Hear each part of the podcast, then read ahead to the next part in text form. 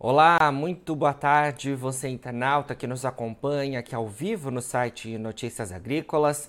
Estamos de volta com os nossos boletins agora para falar sobre o setor sucroenergético, para falar sobre o mercado de açúcar e de etanol. A gente que teve aí recentemente uma divulgação atualizada por parte do Rabobank em relação às previsões para a safra 2023-24 aqui no centro-sul do Brasil, safra que começa em abril do ano que vem, além, é claro, das informações relativas à safra atual que a gente está aí nos últimos meses. Para a gente entender tudo isso, a gente fala agora ao vivo com o Andy Duffy, que é estrategista global de açúcar do Rabobank. Andy, muito boa tarde, obrigado pela sua presença aqui com a gente. Boa tarde, Jonatas. É um prazer ter a chance de conversar de novo com você. Prazer é nosso, Andy, voltando aí é, para trazer as informações do Rabobank em relação a essa estimativa de safra de vocês, né, para a temporada 2023-24 aqui no centro-sul do país. A gente que tem muita expectativa, né, por essa temporada, porque a gente vem nos últimos anos tendo impactos do clima, né, e me parece que temos é, informações positivas, né, para esse próximo ciclo que começa lá em abril do ano que vem. O que, que você tem a dizer para a gente? É isso mesmo. No momento, uh, Jonatas, uh, e você tem toda a razão, quando você olha uh, o desempenho nos canaviais esse ano safra, parece um pouco tímido a recuperação depois do, do ano safra 21-22. Mas o, o, que está sendo observado é que mesmo que as chuvas ao longo do, do ano 2022 têm sido é, na maioria das regiões, ainda abaixo uh, da média de longo prazo, eles têm sido muito melhores do que o ano anterior, ou seja, já, uh, de certa forma, estabelecendo condições melhores para a safra que vem. Obviamente, uh, ainda temos que ver o que novembro, dezembro, janeiro, fevereiro vão trazer em termos de, de clima, mas até agora é, tem sido um início promissor para essa época crucial para as perspectivas é, da, dos canaviais. E assim a gente está imaginando é, uma leve queda de área, área colhida, porque é, a, a, gente prevê, e, e, e, os números de Conab é, é, sugerem isso também, que é um uh, pouco mais de área dedicada ao plantio, pouco mais de área dedicada às mudas também. Uh, junto a isso, a gente está projetando um aumento em termos de produtividade de 6,57% e isso leva a uma projeção preliminar de uma moagem aqui no Centro-Sul de 575 milhões de toneladas. Perfeito, Andy. Número é, bastante positivo, né? Imagino que isso se reflita também na produção de açúcar e de etanol. Vamos falar um pouquinho sobre isso, porque depois um outro tópico é em, em, relação ao mix, né? O mix que tem sido uma incógnita nessa atual temporada. Depois a gente fala um pouquinho mais. Esse, essa, essa moagem de 575 milhões de toneladas previstas por vocês né, em relação é, à cana-de-açúcar, ela deve dar suporte para melhores números também para o açúcar e para o etanol aqui no Brasil? Com certeza, Jonatas. A, gente está prevendo um aumento na produção dos dois uh, produtos e uh, é, o resumo da ópera é, é, mais uma safra altamente açucareira. Qual é o raciocínio atrás uh, dessa previsão? Uh, de um lado, quando a gente olha o mercado internacional de açúcar, uh, a gente vê no, no prazo de uns seis meses ainda bastante apoio para os preços. E eu posso citar talvez uh, dois principais fatores. A primeira coisa é que a Índia anunciou recentemente que há, uma cota preliminar para exportação uh, na, no próximo no ciclo deles que estão, está começando agora, de 6 milhões de toneladas de exportação. Isso é, é, é para uma, um país que exportou no último ciclo 11 milhões de toneladas e um país que tudo indica no momento que vai, uh, vai ter mais uma safra uh, grande, ou, ou seja, parece muito cauteloso na parte do governo indiano abrir uma cota de só 6 milhões de toneladas, mas o, o, o, raciocínio deles é, uh, deixa um tempinho passar para realmente checar o tamanho da, da safra. E imagino que também provavelmente tem uma sensibilidade maior nessa época de alta inflação do risco de abrir uma cota maior de exportação e daí, alguns meses mais para frente, perceber que a safra não é tão grande como era prevista e ver os preços domésticos subindo por causa disso. Imagino que isso é algo que eles vão querer evitar, é, porque é, a gente sabe ao redor do mundo que a inflação é um problema no momento. Então, a, a, o resultado disso é um fluxo é, relativamente limitado da, da Índia ao longo dos próximos meses.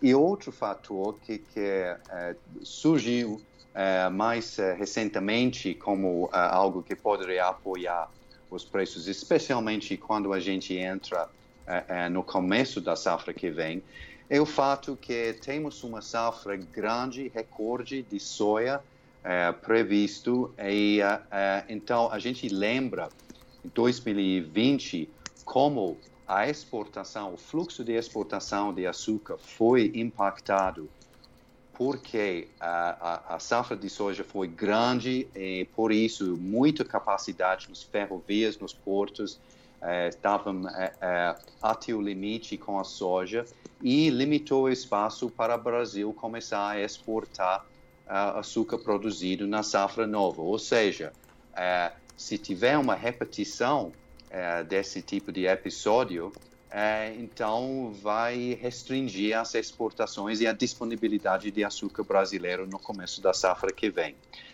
Então, isso é a visão de, de vamos dizer, próximos é, é, seis meses, é, talvez um pouco mais.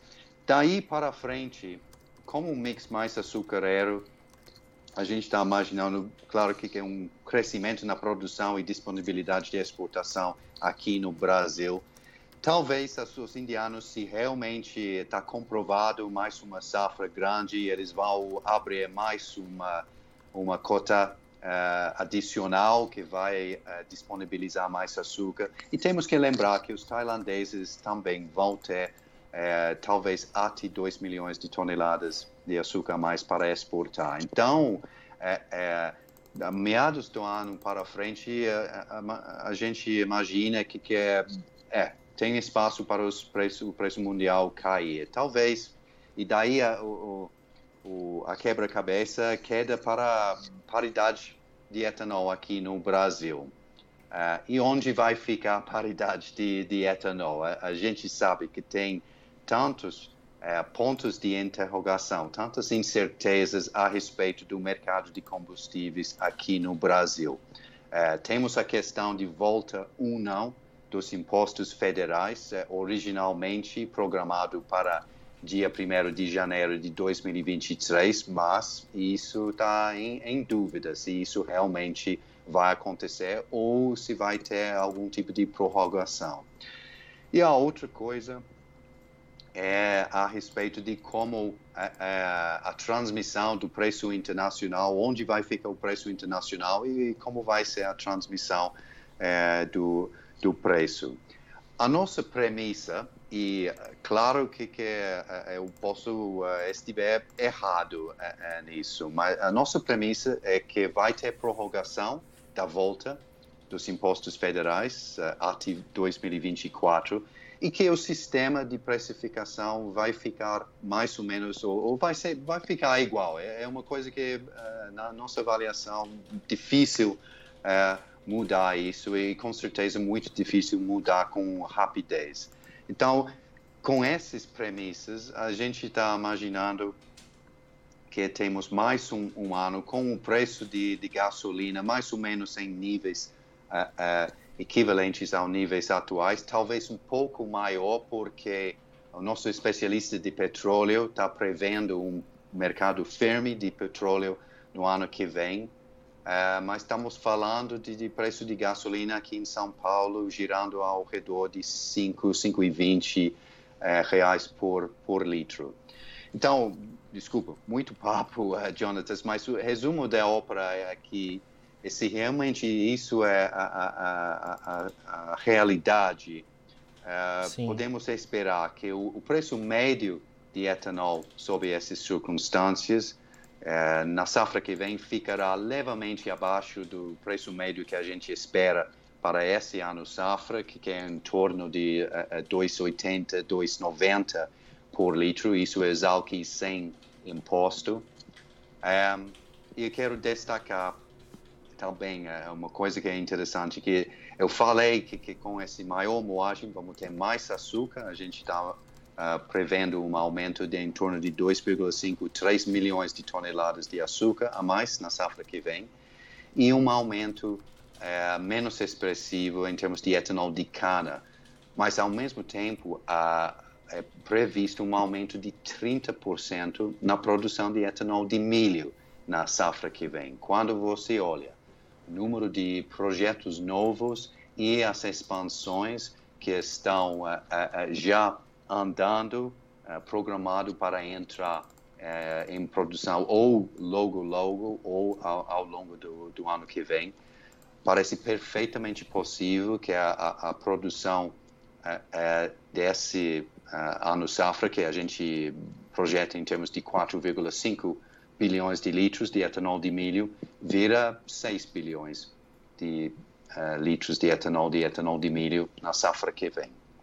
Bom, é isso. Uh, não foi tão breve, desculpe, Jonatas, mas isso é a, a visão daquele assunto complicado de, de preços e o mercado de etanol.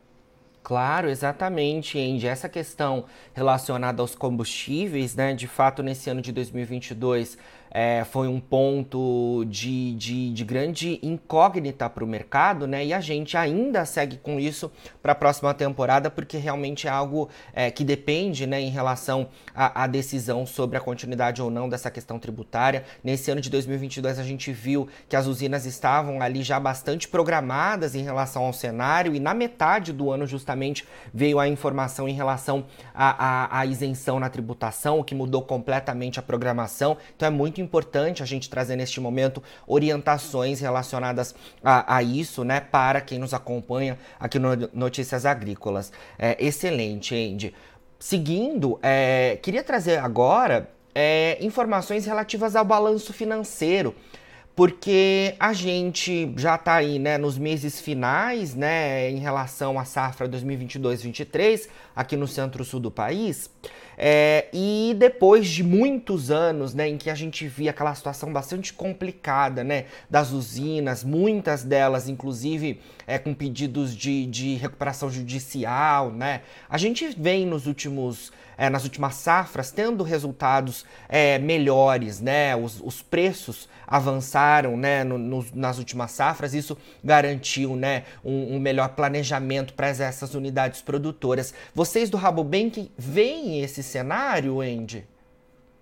Sim, sim. É, e, você é, é, realmente descreveu muito bem a, situação, mas especialmente nos últimos três anos, com anos é, é, em que os preços realmente foram favoráveis, mas as empresas em geral conseguiram é, reduzir o nível de endividamento no final de, de, de 20, 2021, 22, ou seja, março 22, que é quando a maioria das empresas fecham o balanço a, situação em termos de endividamento e, e, e um nível de a, a, alavancagem foi muito, muito robusto, ou seja, o setor ganhou muito, muito musculatura financeira e muito robustez para enfrentar possíveis uh, desafios em, em, frente.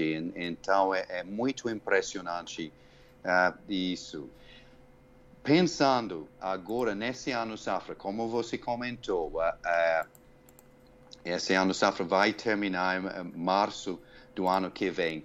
E a gente sabe que, que já uh, o, o, a indústria em geral enfrentou ainda esse desafio de custos elevados, E é interessante, é, é, porque isso foi uma combinação de diesel e fertilizantes, especialmente talvez os dois componentes mais importantes em termos de custo para qualquer uh, empresa. Uh, a boa notícia, a gente está já observando os preços de fertilizantes cedendo, uh, isso é, ou, ou seja, bem abaixo dos picos do, do, primeiro trimestre do ano, mas ainda em termos históricos relativamente altos, mas, a tendência é para baixo.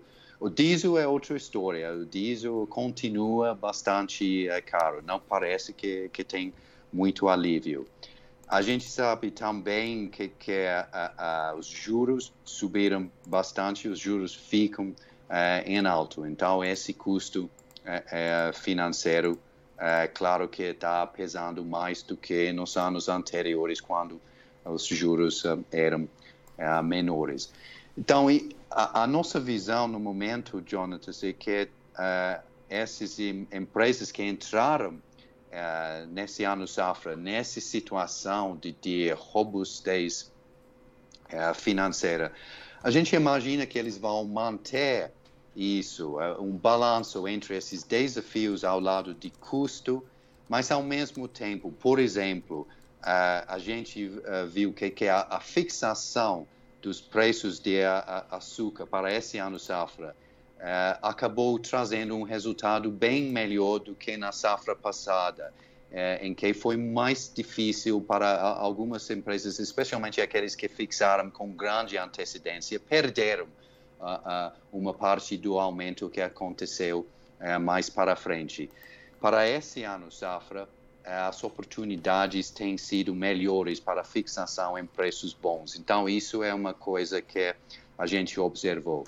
E, por final, como você comentou, é, a partir do meados do, do ano, com tudo o que aconteceu, e não só com impostos federais e ICMS, mas se você dá uma olhada na queda do preço internacional de, de gasolina, que é o que a gente importa no final das contas, ou o que é, é, é, é significante em termos de precificação da gasolina aqui, caiu em termos de 40%, talvez um pouco mais, entre aquele pico em uh, maio, junho e setembro, outubro. Então, todos esses fatores acabaram pressionando o preço de etanol a partir da segunda parte do, do ano.